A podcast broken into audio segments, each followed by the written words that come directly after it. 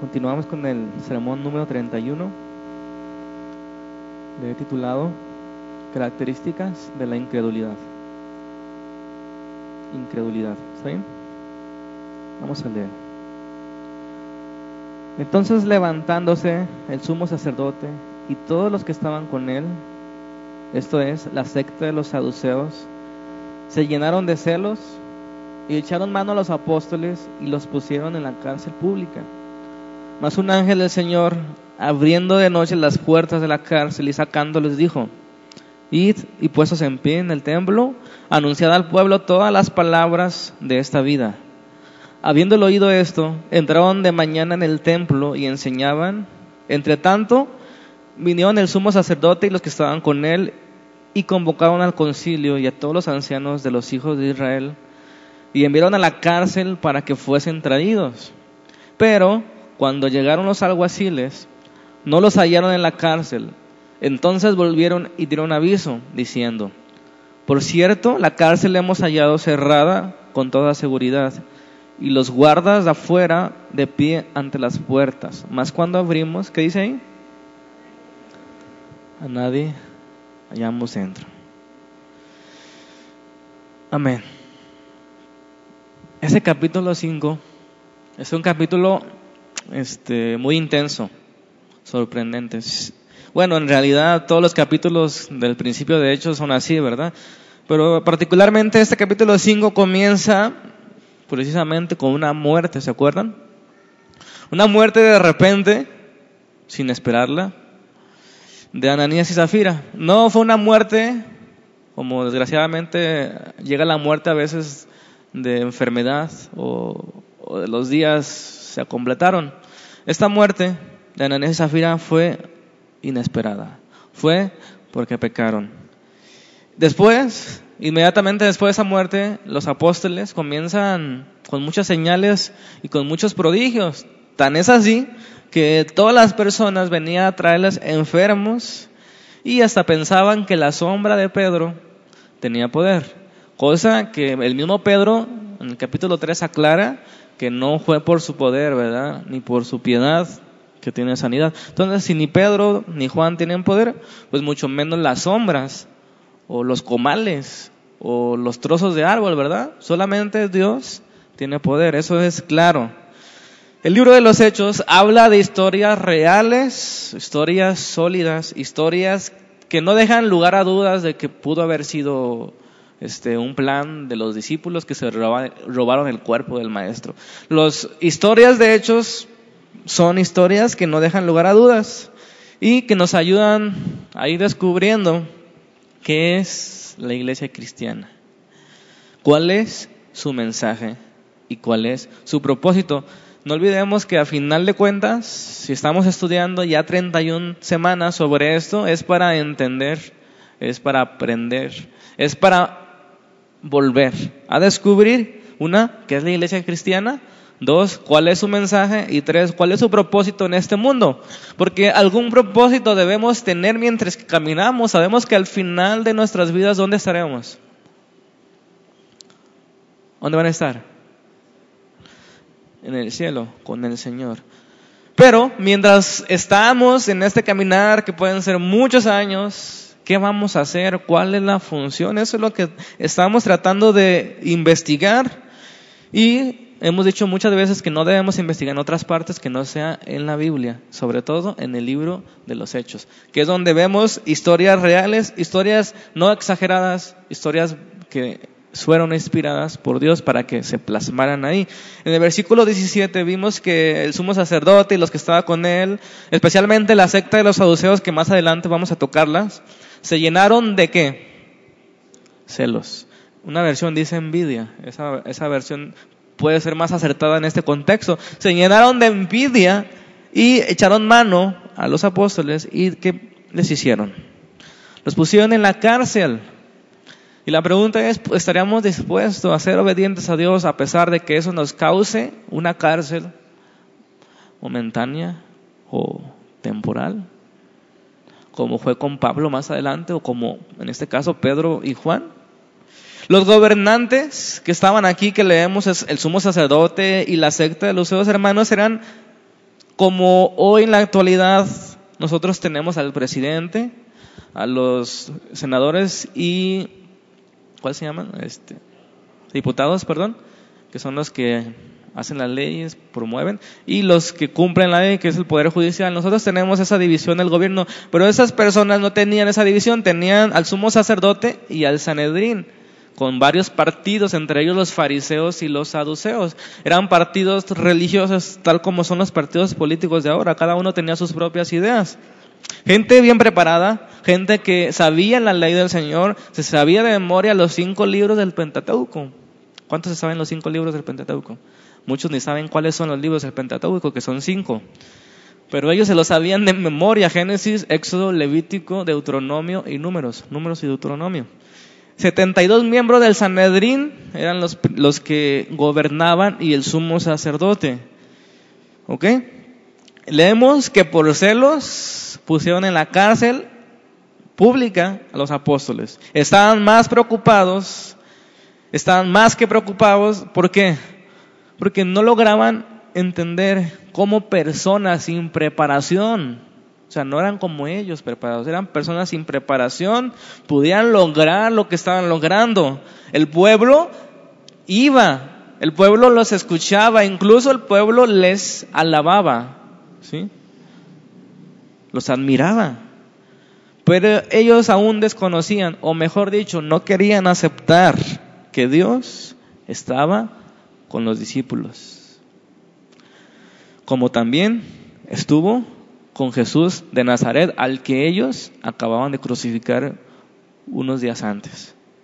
¿Sí? Así es como la iglesia nacía, así es como la iglesia crecía, Dios levantándose en medio de ellos a través de su Espíritu Santo por medio de su palabra. No olviden nunca eso, siempre es por medio del Espíritu Santo, a través de su palabra, que las cosas van a suceder en la iglesia cristiana, que las cosas van a caminar. No debemos olvidarnos de, de esas dos cosas, su palabra y su Espíritu Santo. Y en la actualidad hay mucha confusión. Ustedes preguntan afuera a católicos, a testigos de Jehová, a mormones, a los mismos protestantes como nosotros, ¿qué es la iglesia cristiana? Y van a ver cuán infinidad de respuestas. Si yo les preguntara aquí mismo a tres personas qué es la iglesia cristiana, habría diferencia. Hay mucha confusión de lo que es la iglesia cristiana. Y si hay confusión aquí adentro, imagínense la confusión que hay afuera. Por eso estamos estudiando el libro de los hechos. Que no quede ninguna duda una y otra vez hasta que nos quede claro si nos va a llevar 225 sermones, qué es la iglesia cristiana, cuál es su mensaje y cuál es su propósito. Amén. El cristianice Martin Lloyd Jones uno de mis predicadores favoritos que ya murió, que el cristianismo es una historia sorprendente de inicio a fin. ¿Están de acuerdo con eso? Una historia sorprendente. Eso quiere decir que no es un invento, que no es una novela, que no es una película, es una historia. Son hechos reales sorprendentes. De inicio, desde el Pentecostés hasta la actualidad, es un milagro que la iglesia siga en pie, que la iglesia siga asistiendo a la oración, al ayuno, a la alabanza. Porque en ese clima, qué loco va a salir a un lugar frío, hablando exteriormente. Solamente un cristiano, ¿verdad? ¿No les gustaría quedarse ahora en casa? ¿Por qué no se quedaron?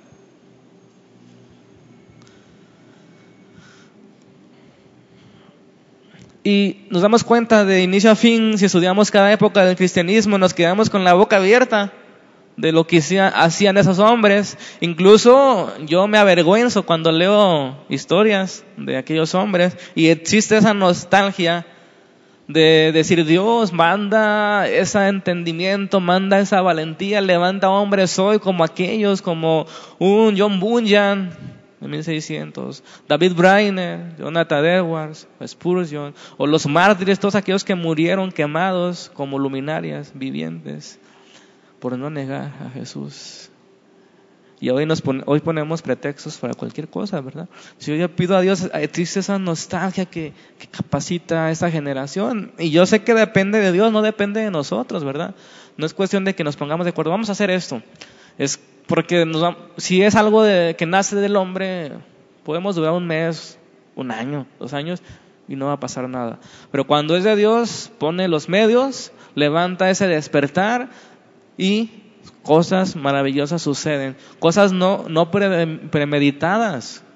Ustedes analizan cada cosa que sucedió en el libro de los Hechos, son cosas del día a día, no son cosas que dijeron, vamos a planear esto mañana, vamos a planear que nos atrapen para que nos metan en la cárcel, nada que ver, eran su vida, estaban viviendo normal y sucedían cosas maravillosas. Si, yo, si, ustedes les, si les pregunto, hermanos, vamos en el capítulo 5 de Hechos, ¿cuál es su parte favorita? A ver, quiero escuchar dos, tres personas.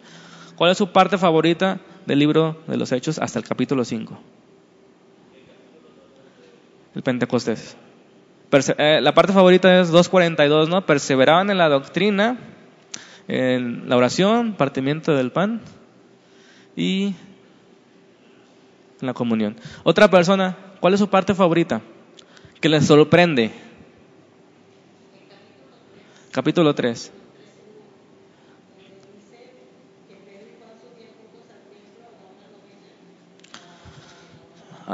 Pedro y Juan subiendo a la hora de la oración y sucedió que sanaron un cojo, ¿no? ¿Alguien más? ¿Parte favorita?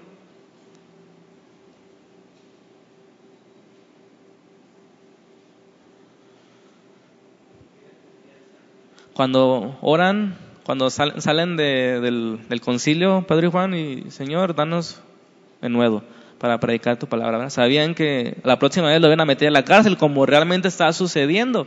Ellos no pidieron líbranos de la cárcel. Ellos dijeron, danos de nuevo para hablar tu palabra. Cosas, cada cosa es sorprendente, pero la que, acabamos, la que vamos a ver hoy es mi, de mis favoritas. Cómo esos hombres reaccionaron cuando los metieron al bote, como dicen aquí. Versículo 17, volvemos a leer, entonces levantándose el sumo sacerdote, que es el máximo de autoridad, y todos los que estaban con él, esto es la secta de los fariseos, se llenaron de celos. Esa, ese versículo 17 dice, la primera palabra que dice ahí, entonces. ¿Sí? No sé si se acuerdan cuando estudiamos hermenéutica, aprendimos que hay palabras que conectan versículos. Esta palabra entonces, o por tanto, o por lo cual, es una palabra que conecta con lo que sucedió anterior. ¿Y qué fue lo que sucedió anteriormente de ese entonces? El pueblo estaba como loco. Traían a todos los enfermos en sus lechos y en sus camas a que los sanaran y los sanaban. Fue tan la admiración de la gente que dice, no, la sombra de Pedro, que aunque sea que toque la sombra de Pedro. Era como aquella mujer, tan solo tocar el borde de su manto, ¿verdad? Esa gente decía, tan solo su sombra tocar serían sanos, pero obviamente esas personas tenían su vista en el hombre y no en el poder de Dios, ¿verdad? Pero eso fue lo que sucedió entonces. Se llenaron de celos. ¿Por qué? ¿Por qué se llenaron de celos? Por la gente que lo seguía y lo, la, lo que estaban causando, ¿verdad? los milagros que estaban haciendo. Todas las reacciones que hemos visto hasta el momento son reacciones entendibles. Primero la gente se llenó de temor y no era para menos. Dos personas murieron de la nada. Y después alababan, exaltaban. ¿Por qué? Porque había sanidades. Eran reacciones normales, pero esta reacción que vemos aquí, celos y enojo, ¿era algo normal? Pregunto. ¿Por qué se enojaron los gobernantes? No se supone o no les debió dar gusto que la gente de su pueblo a la que ellos gobernaban y enseñaban de Dios fueran sanados de sus enfermedades? Era una reacción normal, ¿no? Bueno, pues están sanando, qué bueno. El cojo ya no está ahí y mucha gente está sanando, pero no, les dio celos. Su enojo fue tan grande que cometieron una gran injusticia delante del Dios que desean servir. ¿Cuál fue la injusticia? Pusieron en la cárcel a esos hombres porque hicieron un bien al pueblo. Y vuelvo a repetir, la Biblia es un libro confiable que habla de éxitos y que habla de fracasos. No es como esos productos que venden en la madrugada, que son perfectos, que son milagrosos, que llamas y te dan el 3 por 1 y si llamas en los 5 minutos 4 por 1 y si llamas en el minuto siguiente 10 por 1 y no fallan. La Biblia, cuando habla la verdad, lo dice sin exagerar. De hecho, el Antiguo Testamento es un registro de fracasos de un pueblo rebelde. ¿Verdad? Dios habla y dice la verdad, por eso debemos acercarnos con confianza. Y bueno, ¿por qué hablar esta mañana de las características de la incredulidad? Al parecer, así de pronto parece algo infructuoso, ¿no? Hablar de algo negativo como la incredulidad. ¿Por qué no hablar de la fe? Pero reflexioné un poco y me di cuenta que la incredulidad es lo contrario a la fe. Y que entre esos dos conceptos, hermanos, incrédulo o creyente, es la diferencia entre la vida eterna o la condenación eterna. Entre ser incrédulo o ser creyente. No en cuántas cosas lograste hacer o qué tan inteligente fuiste no qué tan religioso fuiste o cuánta doctrina conociste. La diferencia entre el cielo y el infierno es la incredulidad o la fe. Por eso es importante estudiar las características de la incredulidad para primeramente probarnos a nosotros mismos y después entender por qué la gente cuando le decimos la verdad reacciona como reacciona, cuando debería reaccionar diferente, si es una verdad que libera, si es una verdad que trae bendición. La semana pasada vimos acerca del temor de Dios y si podemos definir la fe en tres puntos, diríamos que la fe o lo que nos lleva a la fe primeramente es el temor a Dios, ¿verdad? Temor al poder de Dios, eso como lo que nos lleva nos acerca a la fe, temor a Dios. Después, ese temor nos hace, nos hace estar dispuestos a escuchar lo que nos tiene que decir esa persona que fue partícipe de esa expresión del poder de Dios, para finalmente el Espíritu Santo haga una obra en el corazón. Una obra, hermanos, real, ¿sí? Es importante que digamos esto, porque mucha gente piensa, no, pues que tú nada más crees, amén, y eres salvo. Y enfatizan la fe sola de la reforma, que no importa lo que hagas, pero se les olvida una gran parte de lo que Pedro está predicando y lo que se predicó desde el Pentecostés, que la obra real del Espíritu Santo, donde trae una nueva persona, donde trae una nueva vida, donde el Espíritu Santo de Dios está morando en cada creyente, eso es totalmente distinto a todas las religiones.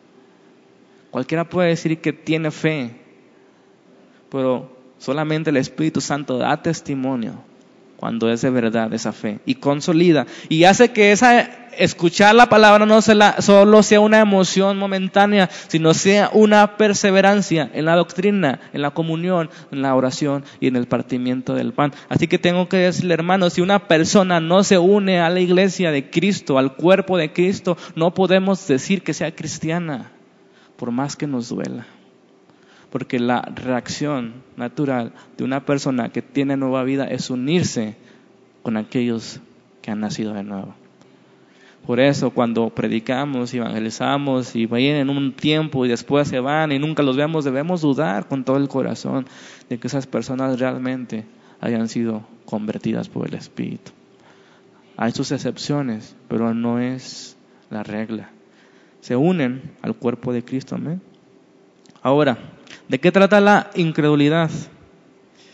Si hay algo, vuelvo a repetir, que nos aparta de Dios por toda la eternidad, es la incredulidad. No creer en Dios, no creer en sus caminos, no creer en su verdad, no creer en su único camino a la vida, que es Jesucristo. No hay más sacrificios por las personas que no creen. Jesucristo murió por los pecados, cualquiera que sean. El peor que te puedas imaginar ahorita. Los muchos que puedas contar. Murió por todos ellos. Pero, si no creen, están fuera del reino de Dios. Y eso es algo muy fuerte, amén. Entonces es interesante estudiar acerca de la incredulidad porque a veces estudiar un comportamiento necio en, visto de, manera, no en ti, sino en otro, porque es más fácil ver en otros los errores, ¿verdad? A veces ver el comportamiento necio nos ayuda a nosotros a abandonar ese mismo comportamiento. Fíjense lo que sucedió precisamente de, hablando de esto con el rey David en un pasaje que yo creo que todos hemos escuchado alguna vez en 2 de Samuel capítulo 12. El rey David, como ustedes saben, fue al rey que se le hicieron las promesas de que su, en su descendencia iban a ser Jesucristo. ¿sí? Comenzó a conquistar la tierra, comenzó a hacer grande el pueblo de Israel. No hubo, yo creo que después de, de David y Salomón, tanto esplendor en Israel. Pero David, a pesar de ser un hombre, como dice Hechos 13, conforme el corazón de Dios, David un día cometió adulterio y asesinó. Y fíjense lo que sucedió con él. El versículo 1 del capítulo 12 dice, Jehová envió a Natán, ¿verdad? ¿Recuerdan Natán? Era un profeta. Envió a Natán a David y viniendo a él le dijo, fíjense bien, una parábola. Había dos hombres en una ciudad, uno rico y otro pobre. El rico tenía numerosas ovejas y vacas, pero el pobre no tenía más que una sola corderita que él había comprado y criado y que había crecido con él y con sus hijos juntamente, comiendo de su bocado y bebiendo de su vaso, durmiendo en su seno, y la tenía como una hija. Y vino uno de camino al hombre rico, y éste no quiso tomar de sus ovejas y de sus vacas, para guisar para el caminante que había venido con él, sino que tomó la oveja de aquel hombre pobre y la preparó para aquel que había venido a él. Entonces, ¿qué dice ahí? Se encendió el furor de David en gran manera contra aquel hombre que hizo tal maldad y dijo a Natán, viva Jehová, que el que hizo tal es digno de qué? de muerte. Y debe pagar la cordera con cuatro tantos, como dice la ley, porque hizo tal cosa y no tuvo misericordia. Entonces dijo Natán a David, tú eres aquel hombre. Wow. Qué fuerte, ¿no? Y es así como comprendemos las cosas a veces. Como que nos lo expliquen de esa manera, ¿no? A veces nosotros tenemos demasiada automisericordia. Pero fíjense, así fue con David y así es el Evangelio de Jesucristo. Trata de decirnos, tú eres aquel hombre. Aquel hombre que está apartado de Dios, que ha pecado contra Dios y que se encuentra bajo la ira de Dios. Tú eres aquel hombre. Y David dijo, es digno de muerte. Amén. Así es lo que, lo que tratamos de, de provocar en la gente cuando escuchen el Evangelio, que digan yo, yo estoy en ese lugar.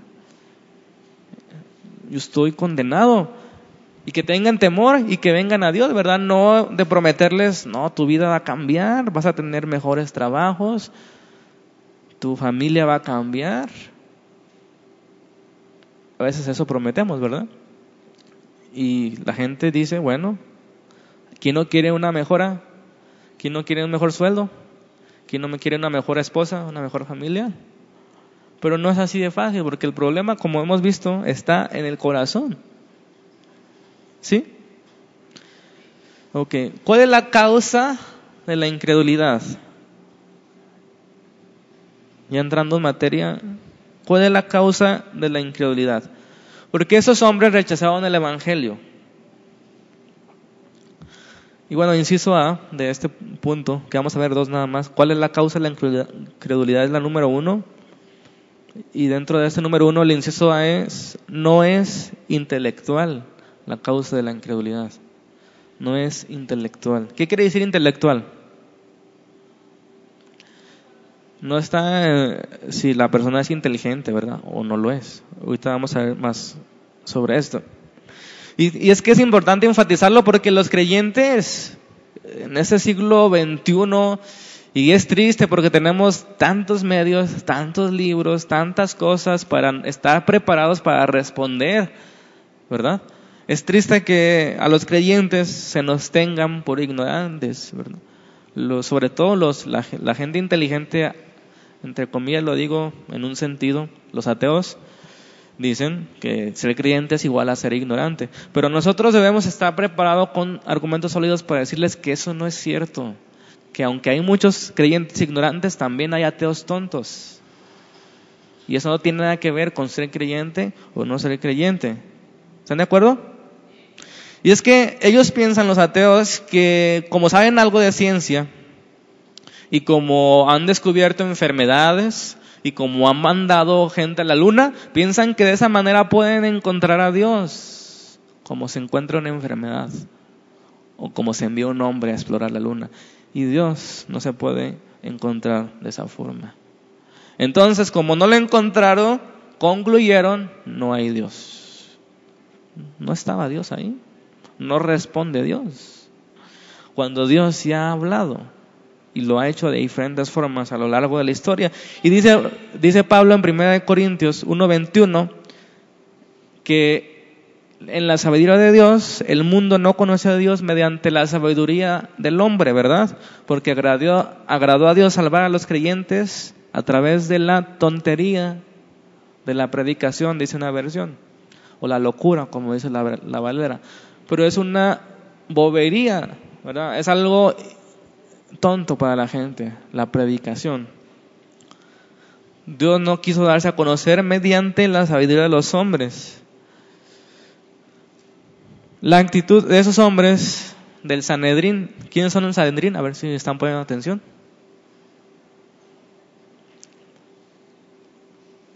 ¿Quiénes son los miembros del Sanedrín? Son, son las personas como los diputados y senadores, ¿no? Que conforman todo el gobierno de los tiempos que estamos bien estudiando. Eran 72 personas. Entonces, la actitud de ellos nos ayuda a entender cómo la incredulidad, cómo la gente incrédula reacciona cuando les predicamos la verdad, una verdad contundente. Y nos damos cuenta que no tiene nada que ver ser inteligente o no serlo con ser creyente o conocerlo.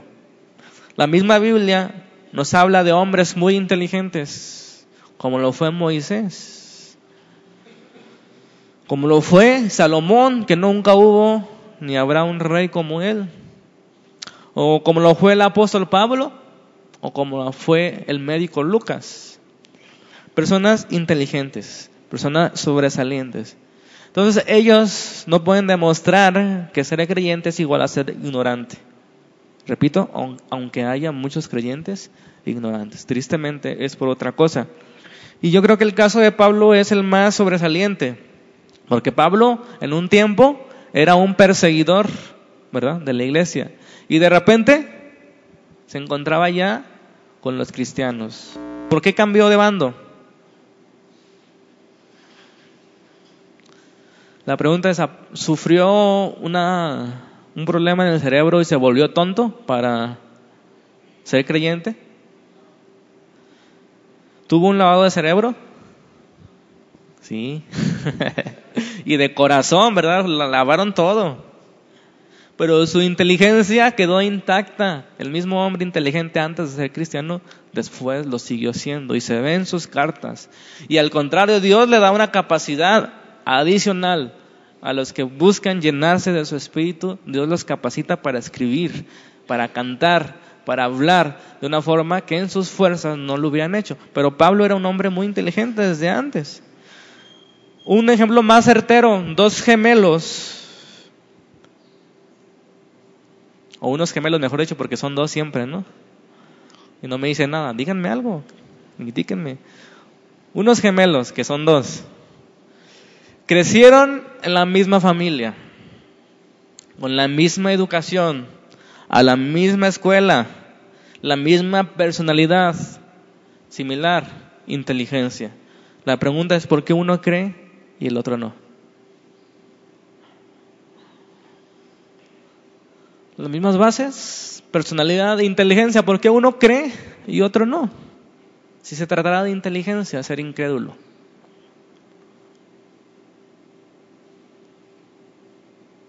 Fíjense bien, la incredulidad no tiene que ver o no es cuestión de entender o no, sino de aceptar. ¿Sí? Las personas que tú les prediques el Evangelio lo van a entender, pero no todos lo aceptan. Porque ¿quién no va a entender que Jesucristo murió en la cruz por nuestros pecados? Pero aceptar que somos pecadores y que necesitamos un Salvador es otra cosa. Lo entienden, pero no lo aceptan. La diferencia entonces entre un creyente y uno no es que no acepta la verdad.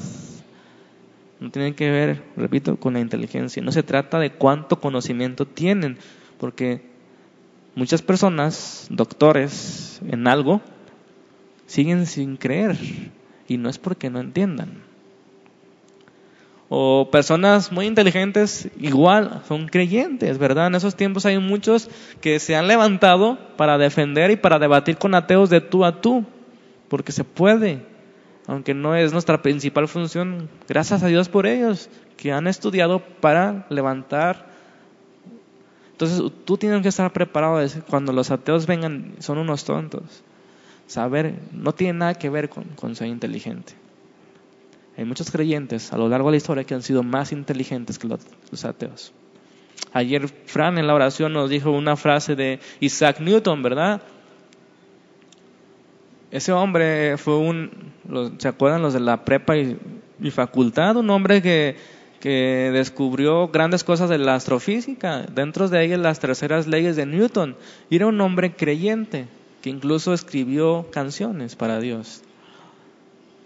Y hay muchos científicos cristianos que han sido cristianos, entonces no tiene nada que ver con eso, la incredulidad o la incredulidad. Amén. La pregunta es si todos los avances de la tecnología, ese conocimiento que ha aumentado, les ha ayudado a la gente a resolver sus problemas. ¿Sí? Les ha ayudado que haya tecnología, que haya internet, les ayuda a esa gente a resolver sus problemas, los hace mejores personas, los hace mejores padres, los hace, no, ¿verdad? ¿Por qué? Porque el problema está en el corazón. Y aunque el conocimiento avance y la tecnología, como lo profetizó Daniel, el corazón no ha evolucionado. El corazón sigue estando en esclavitud del pecado, deseando el pecado. Versículo 18 de Hechos 5 dice, llenando llenos de celos, echaron mano a los apóstoles y los pusieron en la cárcel pública. Fíjense bien, llenaron de celos, ahí está el punto, ¿verdad? Ahí está la clave. Se llenaron de envidia. Como dicen aquí en México, ya salió el peine. Esa no es una respuesta inteligente de alguien serio que dice, bueno, vamos a investigar los hechos que está sucediendo aquí. Si hubieran ido sin prejuicios, porque algo que tiene la incredulidad es, está cimentada en los prejuicios. Si esas personas hubieran ido sin prejuicios, se hubieran dado cuenta que era demasiada la evidencia que estaban viendo sus ojos. El edificio tembla, una pareja muere, milagros y sanidades, la forma de hablar de hombres sin preparación, en lugar de que aceptaran y dijeran, realmente esto está sucediendo, realmente estos hombres tienen algo distinto. Eso era la conclusión que debían llegar. Sin embargo, su reacción fue, por envidia, meterlos en la cárcel. Fíjense bien, otra característica de la incredulidad, ¿cuál fue la que dijimos? No tiene que ver con lo intelectual, la B presume tolerancia y solamente presume y vamos a ver que no es cierto que la incredulidad es tolerante. ¿Sí entienden la palabra tolerante? Es algo así como el respeto al derecho ajeno es la paz, ¿no? Algo así, es la tolerancia. que dentro de sus límites tiene sentido, pero vamos a ver. Esta palabra está de moda en esos tiempos. Y por medio de esta palabrita se ha tratado de justificar el pecado. Justificar el pecado. Mejor dicho, solaparlo. Fíjense bien, proclamando, predicando que la Biblia y las ideas de Dios son anticuadas. Eso dice la tolerancia a través de sus diferentes expresiones. Que Dios y la Biblia, las ideas de Dios, los pensamientos de Dios, dicen ellos, están anticuados. Dios es un exagerado. Sé tolerante, si Él quiere elegir casarse con otro hombre, déjalo, es su vida. Está bien, yo lo dejo, pero yo tengo que decirle a dónde va después de la muerte. Y eso no tiene nada que ver con la tolerancia y con gustos. Si a él le gusta eso, es normal, es lo mismo. A él le gusta un hombre, ese hombre le gusta a otro, a otro le gusta ser adúltero, a otro le gusta robar, a otro le gusta matar, pero al final de cuentas, todo eso nos lleva a ser herederos del infierno, como dice Corintios. Ni los afeminados, ni los ladrones, ni los chismosos, ¿ah, ¿verdad? Entrarán en el reino de los cielos tenemos que decir, no tiene que ver con tolerancia. Entonces, la tolerancia dice, no, tú debes de dejar que las parejas tengan este, un, matrimonio, se contradicen, matrimonio que dice hombre y mujer. Y ellos insisten, ¿verdad? Insisten que ser tolerante es dejar que la madre mate a su hijo antes de nacer antes de, venir, de salir de su vientre, porque ya nació cuando se engendró, ¿verdad? Pero ¿saben qué, hermanos? Ellos se dicen ser de mente abierta, open mind, ¿verdad? En inglés. Pero, ¿saben qué es lo que no toleran? A los cristianos que viven el Evangelio y que lo predican. Eso no lo toleran. Prendan su tele ¿Sí tienen tele? Bueno, no la aprendan tanto. Pero acuérdense, ¿qué es lo que predica la televisión? ¿Qué hay en las novelas, en las películas? Incluso ya hasta en las caricaturas. Siempre hay un homosexual. Siempre hay un brujo o un chamán. Siempre hay un adúltero Siempre hay un asesino, siempre hay un abusador, siempre hay un corrupto, pero nunca hay un cristiano evangélico. ¿Han escuchado de la obra de Jesucristo en la cruz en una novela? Cuando más escuchamos de un Diosito, ayúdame, Diosito o de una virgencita que es puesta antes que el Creador. Cuando mucho vemos a un Cristo que se quedó en la cruz derrotado y que no puede moverse. Pero nunca vemos al poder del Espíritu Santo. La palabra censurada se llama Espíritu Santo. Pueden hablar de un Cristo, pueden hablar de un Diosito, pero no pueden hablar del Dios de la Biblia. Está censurado de la televisión. Amén. Pero siempre nos comienzan a decir la tolerancia sobre la brujería, la tolerancia sobre los adúlteros, la tolerancia sobre la homosexualidad. Características de la incredulidad. Si eso sé, envidia. Y eso es volviendo al texto. El sumo sacerdote y el Sanedrín, personas más importantes, preparadas, orgullosas de su conocimiento y de su relación con Dios, entre comillas, se sentían preparados, se sentían admirados por los demás, admitían su grandeza y su conocimiento. Y ven esa escena. Imaginen a esas personas con sus ropas ostentosas de religiosos y de repente, hombres que ni siquiera saben hablar bien, que ni siquiera saben expresarse bien, les comienzan a robar el escenario, hombres insignificantes. El pueblo los admiraba, se llenaron de envidia. Oye, a mí me costó muchos años estudiar la Torah, el Pentateuco, me costó muchos años llegar a este puesto del Sanedrín y ser un siervo de Dios. Y estos piensan que ya van a quitarnos el lugar. Envidia. A ellos no les interesaban los milagros, sino su posición. En especial, leemos ahí la secta de los saduceos. ¿Habían, ¿Habían oído hablar de ellos? Sí los habían escuchado, ¿verdad? Los saduceos siempre reñían con Jesús, los saduceos y los fariseos. ¿Quiénes eran estos del partido de los saduceos? Saduceos, perdón. Esta secta en aquellos tiempos no era una secta como hoy se conoce, ¿verdad? Alguien que está fuera de la ortodoxia o de la doctrina correcta. Secta en aquellos tiempos era simplemente un partido o una denominación, una forma de interpretar la ley. Los fariseos tenían una forma muy específica de interpretar la ley, enfatizaban mucho en las cuestiones externas de la ley, pero los, los saduceos, hermanos, eran gente de abolengo, gente de posición económica alta, y por tanto eran la principal fuerza dentro de los 72 del Sanedrín.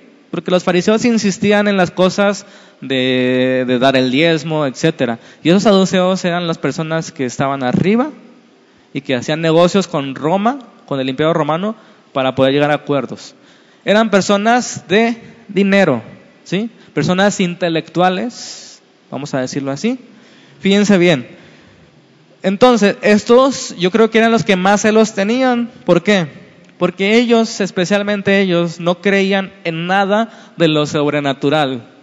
No creían en milagros, no creían vida después de la muerte, no creían en los ángeles, no creían en la resurrección. Muchos de ellos cuestionaban a Jesús, ¿se acuerdan? Oye Jesús, si uno de sus hermanos muere, ¿con quién se va a quedar? Siete veces muere su esposo, ¿con quién se va a quedar en la resurrección? Querían tentarlo, Jesús le responde de una manera, como siempre, categórica. Esos hombres no creían en nada de milagros. Y como que me sonó algo familiar en esos tiempos, ¿verdad? Siempre hay gente que no cree en los milagros, no cree en las cosas que Dios hace cuando Él quiera, no cuando nosotros queramos. Entonces, ellos, hermanos, no creían en todo esto, por tanto, tenían más celos. ¿Se dan cuenta cuál era su problema? Siempre habían enseñado que no había milagros. Siempre habían enseñado que ya no había ángeles, que los hubo, pero ahora ya no hay. Caducaron los ángeles, como los dones, ¿verdad? Y se aferraban a su tradición. Y por más que vieron con sus propios ojos al cojo levantarse, no seguían creyendo en los milagros. Qué necedad de la incredulidad. Qué necedad de la gente que les insiste que su religión no las va a salvar, que prefieren aferrarse a su religión. Es que esto me enseñaban mis padres, es que eso te va a llevar al infierno si no reconoces la verdad, si no la aceptas. No se trata de pertenecer a un partido o al otro, se trata de vivir con Jesucristo y que el Espíritu Santo more en ti y te haga una nueva persona. Pero se aferran a su tradición, ven en las personas que el Espíritu Santo los cambia, es que ustedes son diferentes, es que es el Espíritu Santo, es algo que tú necesitas y necesitas desechar tu religión, porque ninguna religión va a salvar. Se aferran a su tradición, viendo no ven y oyendo no oyen. Eso es la profecía que Isaías hizo del pueblo de Israel, de los incrédulos. Y fíjense bien, Dios está en todo y con dedicatoria especial a los saduceos sucede aquí en el versículo 18. Echaron mano a los apóstoles y los pusieron en la cárcel pública. El 19, más un ángel del Señor. ¿En qué no creían los saduceos? ¿Querían más evidencia? Un ángel del Señor abriendo de noche las puertas de la cárcel y sacándoles dijo, fíjense bien lo que les dijo, lo importante hermanos cuando tú tengas un sueño, una visión, una aparición, lo que sea, lo importante es el propósito, a dónde apunta ese milagro, no te quedes en el milagro, no es que viste un ángel o no, ¿qué te dijo el ángel si es que lo viste? Y aquí es lo importante, ¿qué les dijo el ángel? Ir y puestos de pie en el templo, anuncien al pueblo todas las palabras de esta vida. ¿Cuál vida? La vida de abundancia que hay en el Evangelio. Habiendo oído esto, fíjense bien, entraron de mañana en el templo y enseñaban. Hicieron exactamente lo que el ángel les dijo que hicieran. ¿Cuánto necesitamos de esto en estos tiempos? Mucha gente dice, no, yo tengo la, sentí la presencia de Dios y etcétera, pero nunca, nunca les provoca ir a hacer algo específico que Dios está diciendo. Cuando entremos un encuentro con Dios o con un ángel, hay algo específico. Amén. Y eso es lo importante. ¿Qué nos está mandando Dios? Fíjense bien, ellos, yo creo que cuando el Señor, el ángel del Señor lo sacó, fue ya noche porque dice que hasta la mañana fueron al templo, ¿verdad? No se quedaron cómodos, no dijeron, bueno, ya nos metieron en la cárcel, Dios nos está cerrando puertas, vámonos. Dios nos cerró las puertas.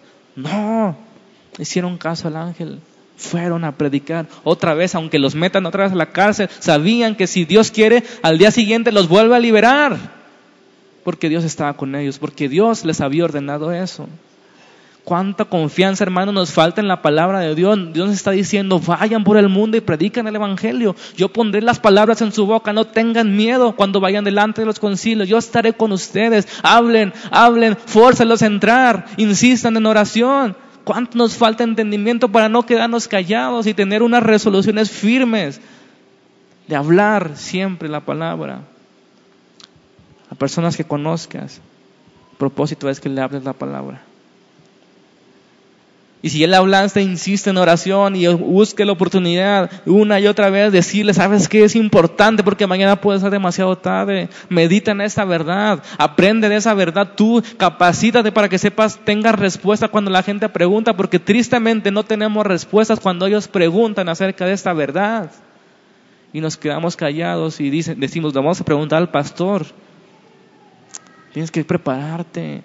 Tienes que meditar en esas cosas. Tienes que tomar tu armadura. Tienes que tomar el escudo. Tienes que tomar la palabra. Tú tienes que defenderte.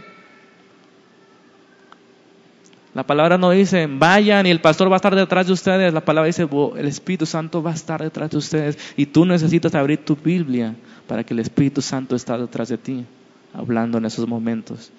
Una característica más de la incredulidad es el orgullo. Y yo creo que ese es el meollo de toda la incredulidad.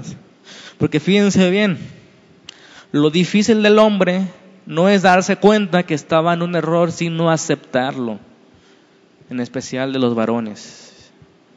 Y me di cuenta cuando yo iba a evangelizar al centro, cuando hablaba con mujeres siempre eran más humildes, aceptaban. Y los hombres, no. No aceptan sus errores. Y no es que sea difícil, ¿verdad? Darse cuenta o que no le entiendo, ah, es que no entiendo cómo, no, no, entiendo esa fórmula, no es una fórmula de matemáticas. Es decir, estás en un error, estás en un camino que lleva al infierno. No es, no es difícil entenderlo, ¿verdad que no? Es difícil aceptarlo, que esa persona que ni conozco me esté diciendo la verdad. Es difícil aceptar que un libro que tiene casi dos mil años esté diciendo la verdad y que nadie le haya metido mano. Eso es lo que la gente no cree. Y por su orgullo no acepta las grandes evidencias que la Biblia habla de los hombres de Dios. El orgullo no permite aceptar esa verdad, pero solamente ahí, hermanos, es cuando el Espíritu Santo puede hacer la obra en el corazón endurecido. Toda esa vida, toda esa tradición, solamente el Espíritu Santo puede hacer ese quebrantamiento. Tú no, tú no vas a convencer pero tú debes hablar.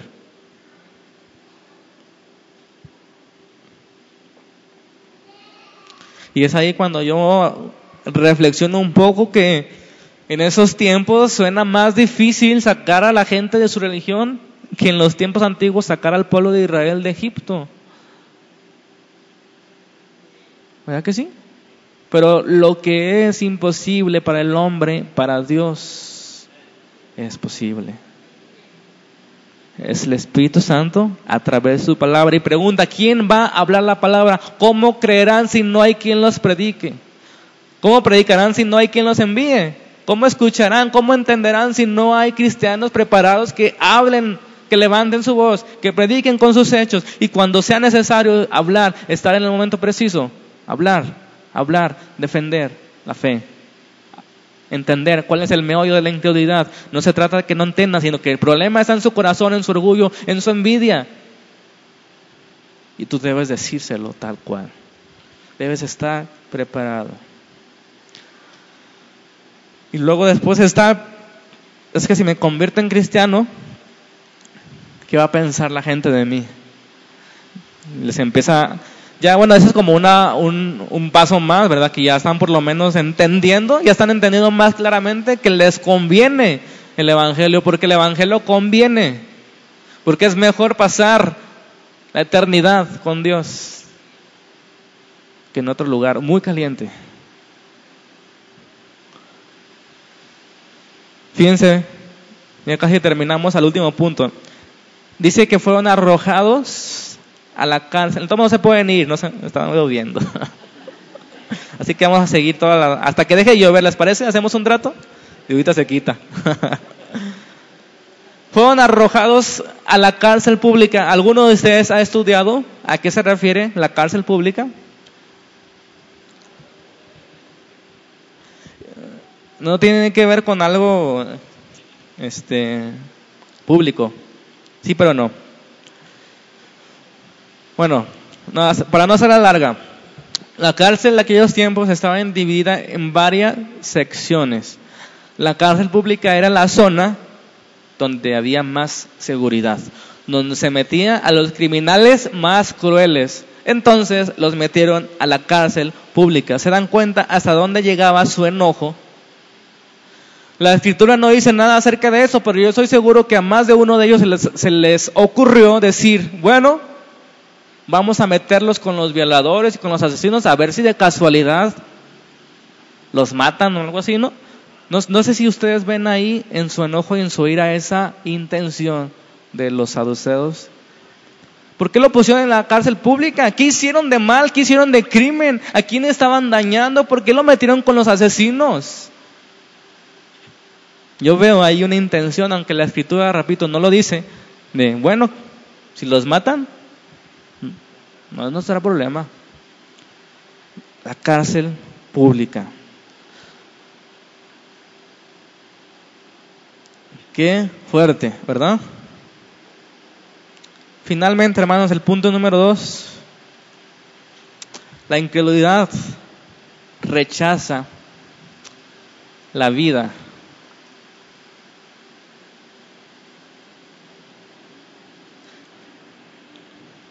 Y eso es algo fuerte. ¿Por qué? Pongamos en términos humanos. ¿Qué les parece si una persona está a punto de morir? No he conocido un caso así, pero vamos a suponer. Esa persona necesita un trasplante de hígado. Si no se lo hacen el día de hoy, va a morir. Entonces, alguien se ofrece a darle una parte de su hígado. Y esa persona, por su orgullo, porque le cae mal a esa persona, dice, no, yo no quiero hígado, prefiero morirme. Así es la incredulidad. Así es la incredulidad. Prefieren morirse que hacerse cristianos. Las madres prefieren que sus hijos sean unos drogadictos y unos ladrones y unos lo que sea a que se conviertan en aleluyas. Así es la incredulidad. Rechazan la vida.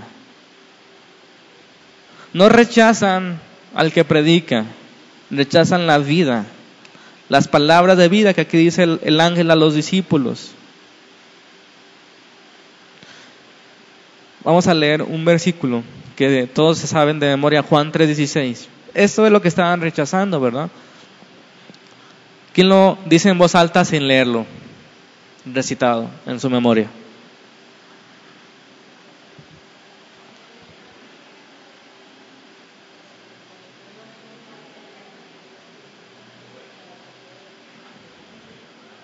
¿Para qué? Para que no se qué.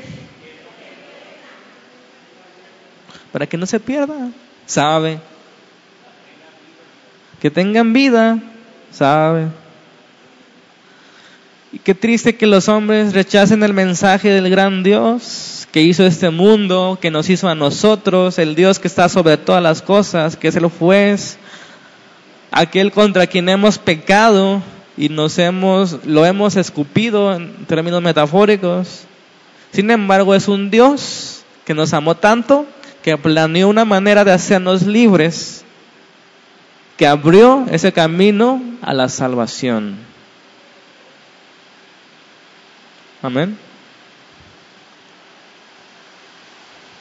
Ese, es incomprensible que la gente rechace esto.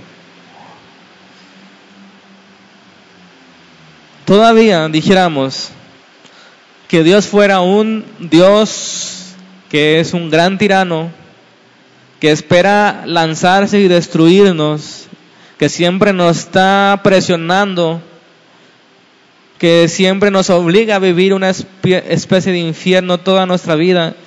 Entendería que la gente rechazara a ese Dios, pero sabemos que es exactamente lo contrario. Dios no nos impone una ley que dice, guarda esto y te perdonaré. Y si no lo haces, te condenaré. Y qué triste que la mayoría de las denominaciones cristianas vean a Dios así. Como un Dios que dice, guarda eso y te perdonaré. Y si dejas de hacerlo, te condenaré. Ten, te lo quito. Ten, te lo quito. Ten, ten. Ten tu salvación, te la quito. Así no es Dios. Quede claro. Dios dice, has pecado contra mí, pero mi amor es tal que ha pagado por todos sus pecados. Y no solo eso, sino que te daré al Espíritu Santo para que no permita que te alejes donde tú quieres alejarte.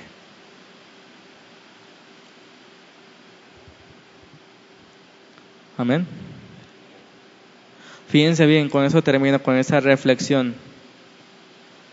El ángel les dijo ir y hacerles saber todas las palabras de esta vida.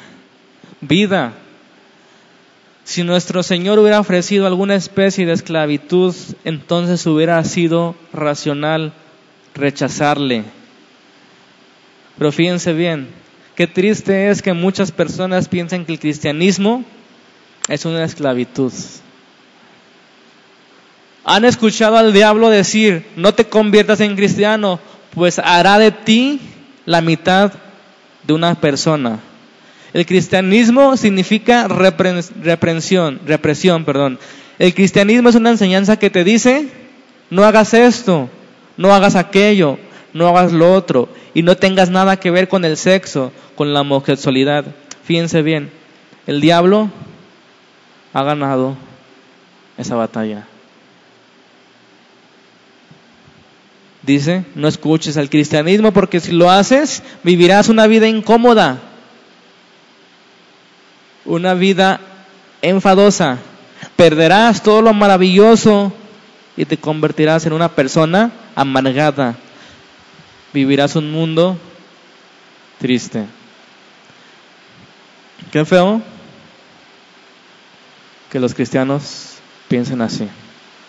Y que digan en sus corazones, no lo dicen con su boca, pero en su corazón dicen, estábamos mejor en el mundo.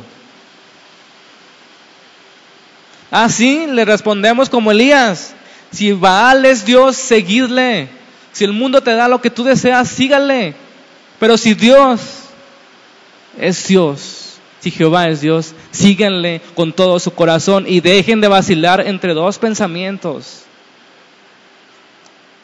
Es tiempo de dejar de vacilar. Es tiempo de que el mundo se dé cuenta que Dios da una vida en abundancia que trae plenitud y felicidad pero no conocemos sus promesas, pero no conocemos su palabra, pero no conocemos y no confiamos en que la palabra dice, no he venido, he venido para que tengan vida y vida en abundancia.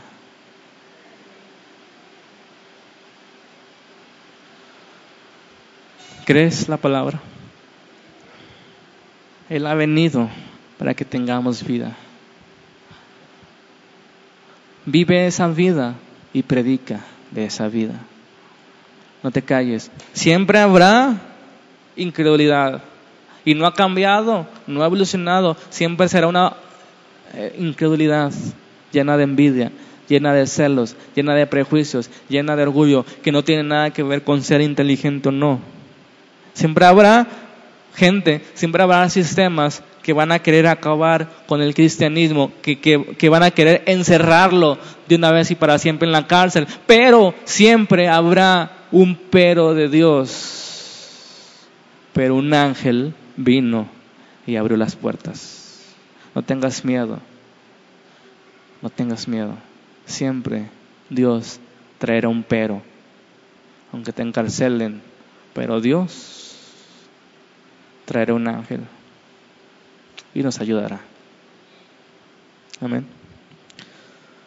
Vamos a orar. Señor, te damos gracias por tu palabra, por tus ángeles, por el Evangelio, por todas las personas que han entregado su vida. Gracias, Señor, por las palabras que nos dejas en este libro del cristianismo, que nos ayudan a entender más la situación la tibieza de nuestro corazón, las características de los incrédulos, muchos de ellos nuestros amigos. Padre, danos entendimiento, capacidad, ánimo de nuevo para aprender a hablar de ti, a responder conforme a tu verdad, con valentía, con denuedo. Da a cada uno de mis hermanos esa capacidad que no se encuentra en ellos mismos ese recuerdo de que cada día, Señor, debemos proclamar con palabras y sin palabras tu evangelio. Ayúdanos, Padre, porque nuestras fuerzas no están.